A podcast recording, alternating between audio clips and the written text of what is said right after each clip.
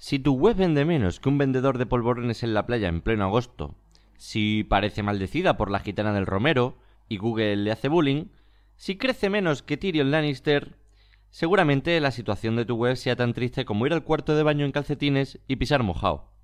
Pero tranquilidad. En este podcast vamos a ver los típicos errores que se cometen en todo e-commerce y bueno, tratar de solucionarlo. Si te parece buena idea, vamos a ello.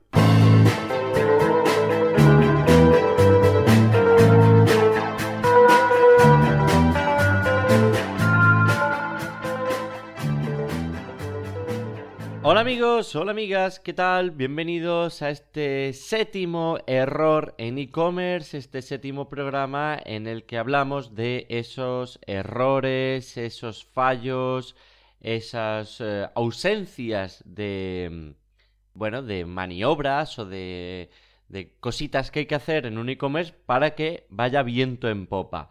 Soy Samuel Acera, consultor en marketing online y si queréis ver mi web es samuelacera.com, pues ahí hay un montón de contenidos y poco a poco, semana a semana, voy subiendo más.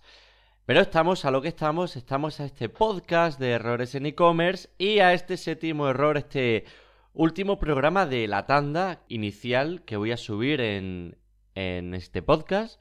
Entonces estamos hablando de hacer mal email marketing o simplemente no hacerlo. ¿Qué pasa? Que mm, cuando tenemos una tienda, pues tenemos que tener una conexión directa con, bueno, con los potenciales interesados. Eh, si tenemos eh, redes sociales, las tenemos por un motivo y es para tener esa conexión.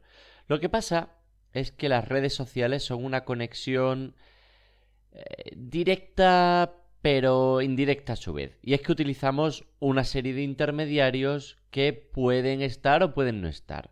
Es decir, podemos tener una página de Facebook que nos sigan 5.000 personas y de pronto Facebook pues compartimos algo que no le gusta o pasa cualquier cosa a nivel de Facebook y deciden cerrarnos la cuenta o cerrar Facebook, por ejemplo.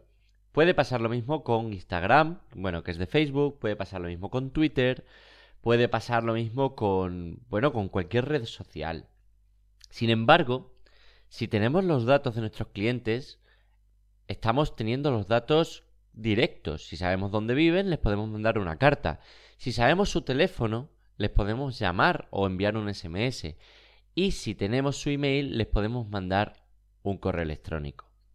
Estas son conexiones directas y muy importantes y muy valiosas son las típicas bases de datos por las que las empresas y las grandes empresas y, tal se matan. Eso es lo que quieren. No sé si os acordáis, yo cuando era pequeño pues rellenaba mucho en las revistas del Club Megatriz y todas estas cosas. Y en la tele también te decían, si quieres ganar esta PlayStation, participa en el concurso. Y para el concurso tenías que rellenar tus datos. Y ponías tus datos de dirección, teléfono y tal. Por entonces no había email. Pero ¿qué era lo que hacían? Bueno, pues de pronto recibía correos eh, de cartas ofreciendo pues juguetes y cosas así. ¿Por qué? Porque estaban segmentando a una serie de clientes típicos, que en este caso son niños que querían hacer tal. Esto es lo que hacemos nosotros. En el inbound marketing ofrecemos un contenido, en ese contenido hacemos una captación de leads y luego utilizamos estos leads. Claro, antes pues eh, se utilizaban otros métodos, métodos de marketing offline, como pueden ser el folleto del Carrefour en la puerta de tu casa, pero que no afinaban tanto como si ahora te metes en Carrefour, participas o solicitas algún tipo de información a Carrefour y luego Carrefour te mete dentro de esa newsletter. Entonces, cuando tenemos estos leads, la empresa lo que hace es avanzar hacia objetivos. Claro, cuando nos llegan unos leads, los leads eh, pueden estar en un estado de compra u otro. Dependiendo del estado que, tengan, porque pueden tener más o menos interés, pues habrá que empujarle hacia unos objetivos o hacia otros, siempre escalando hacia la primera compra, o a la segunda compra, o a la fidelización, o a que se gasten un importe mayor de, la primera compra, o, bueno, diferente dependiendo del e-commerce, dependiendo del sector, dependiendo de muchas cosas, pero siempre tienen que avanzar hacia objetivos. Son estrategias lo que se suele llamar lead nurturing y lead scoring. Lead scoring que viene siendo la puntuación que se le puede dar, esas herramientas que se utilizan para saber cómo de calientes están estos leads. Claro, eh, puede estar muy caliente, poco caliente, meridianamente caliente, dependiendo de las ganas que tengan de comprar en ese momento. Eh, como digo, depende del sector, depende de muchas cosas, depende de la época, porque si tenemos un, eh, un hotel, pues depende, ahora bien, pues que venga el puente de todos los santos, eh, mitad de octubre, pues todos sabemos que se reservan hoteles para ese puente. Entonces ahí quizá los leads están más calientes los que llegan. Y, y en, otros, en otra época, pues mm, puede ser que, que podamos meter la idea en la cabeza de algo hacer dentro de dos meses en el próximo puente o vacación que tengan. ¿Vale? Entonces, resumiendo por aquí, tenemos que las redes sociales no son seguras 100%, que lo mejor es tener conexión directa y además hay que pues nutrir a esta conexión directa para empujarlas hacia resultados y avanzar a, a esos objetivos que, pretendemos o que tenemos eh, en nuestra empresa. Aparte de eso, hay que segmentar bien nuestras bases de datos, porque claro, si vamos a querer eh, convencer, empujar a esos leads, vamos a tener que enviarles contenido de calidad, contenido puramente personalizado. Cuanto más personalizado, mejor. Y si tenemos una base de datos descuidada, pues no vamos a poder hacer unas buenas campañas de email marketing. Y estoy hablando de email marketing tanto de la campaña que creamos a mano, como del email marketing eh, automatizado. Porque a fin de cuentas, pues bueno, el, el automatizado no va a dejar de ser un protocolo que hemos creado con quizá algún tipo de lista inteligente. Esto se hace hay una herramienta que, bueno, es muy famosa, que es HubSpot. Hay muchas agencias que se dedican a trabajar con HubSpot y a implementarlo. Es una herramienta muy cara pero que permite tener listas inteligentes y que dice, bueno, pues si hay un visitante que ha, metido, ha entrado tres veces en nuestra página pero no ha comprado, está en, la lista esta y a los de la lista esta mm, se les manda este email pasado los tres días. Pero si han comprado y han comprado por valor de más de 2.000 euros, pues se le va a enviar otro, otro newsletter, otra campaña, otra, otro email diciéndoles que mm, tienen un descuento por haber comprado más de esta cantidad, patatín y patatán. ¿Vale?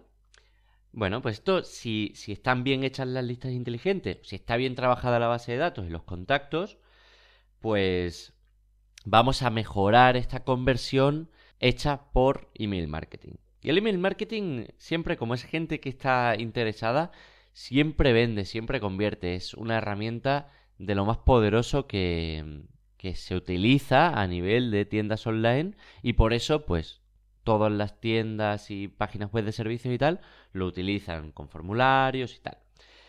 ¿Qué podemos hacer para hacer email marketing? Bueno, pues utilizar una herramienta de las muchas que hay. Tenemos MailChimp, que bueno, es, es cara, pero está muy bien, es muy completa, hace muchas cosas más allá de email marketing. Permite también hacer pues lo que estamos haciendo, diciendo, workflows automatizados, eh, por ejemplo el típico carrito abandonado, pues si hay alguien que está registrado en nuestra página, entra y de pronto eh, mete algo en el carrito, pero se va, podemos enviarle un, email automatizado para recordarle a las 6 horas o al día siguiente que tiene algo en el carrito que por favor que lo mire, que está a punto de comprarlo, que mm, bueno, pues darle un descuento, por ejemplo, para incentivarle, mil cosas. Tenemos MailPoet, que funciona muy bien con WordPress y es eh, tiene una versión gratuita bastante potente también. Mail, MailChimp, MailChimp te permite tener gratuito hasta los 2.000 contactos. MailPoet creo que también va por ahí más, más o menos. Y luego además eh, no es tan cara. Luego tenemos MailRelay, que creo que MailRelay tiene una versión gratuita más potente aún. Y bueno, ahí hay muchísimas. Y aparte, pues tenemos, como he dicho, HubSpot, que no es una herramienta como si de en, sí de eh, email marketing, es de inbound marketing, es muy completa. Tiene una versión también gratuita de marketing para WordPress que funciona, no está mal. Y mm, bueno, hace muchísimas cosas. Es una, una empresa muy potente a nivel de inbound marketing y que, mm, y que muchas grandes empresas la están incorporando. ¿Vale? Entonces tenemos que ver que se adapta mejor a nuestro a nuestra estrategia, a nuestro e-commerce a nuestra página web y según sea cara, barata, tengamos presupuesto, no podamos integrarla con diferentes herramientas, implementar una u otra. Si hay alguien que tiene una duda, pues me preguntáis y vemos a ver vuestro caso, os puedo echar una mano en, en seleccionar esta herramienta. Yo en principio siempre trato de trabajar de, utilizar MailChimp porque es con la que me siento más cómodo y con la que más experiencia tengo, pero todas son muy parecidas y mm, suelen ser bastante intuitivas, así que ningún problema. Eh, nada, ya está. Este es, este es un típico error que se comete en e-commerce, no hacer bien email marketing, no preparar bien las campañas, no trabajar esa conversión que hemos dicho, pero mm, respecto al email marketing, o simplemente hay tiendas online que no lo hacen o lo hacen de vez en cuando de manera muy descuidada, con bases de datos muy descuidadas y que al final no están rascando pues esta parte tan potente que va a hacer que estemos en contacto directo con los clientes y que vendamos. A fin de cuentas, pues lo que se trata es de, de vender y de capturar además más datos para seguir vendiendo. Espero que os haya gustado. Si tenéis algún tipo de comentario acerca del podcast de, este podcast, de este séptimo podcast, pues nada, dejadlo en cualquier sitio donde podáis dejar comentarios según estéis escuchándolo en iBox, en iTunes, en la propia página web o donde sea.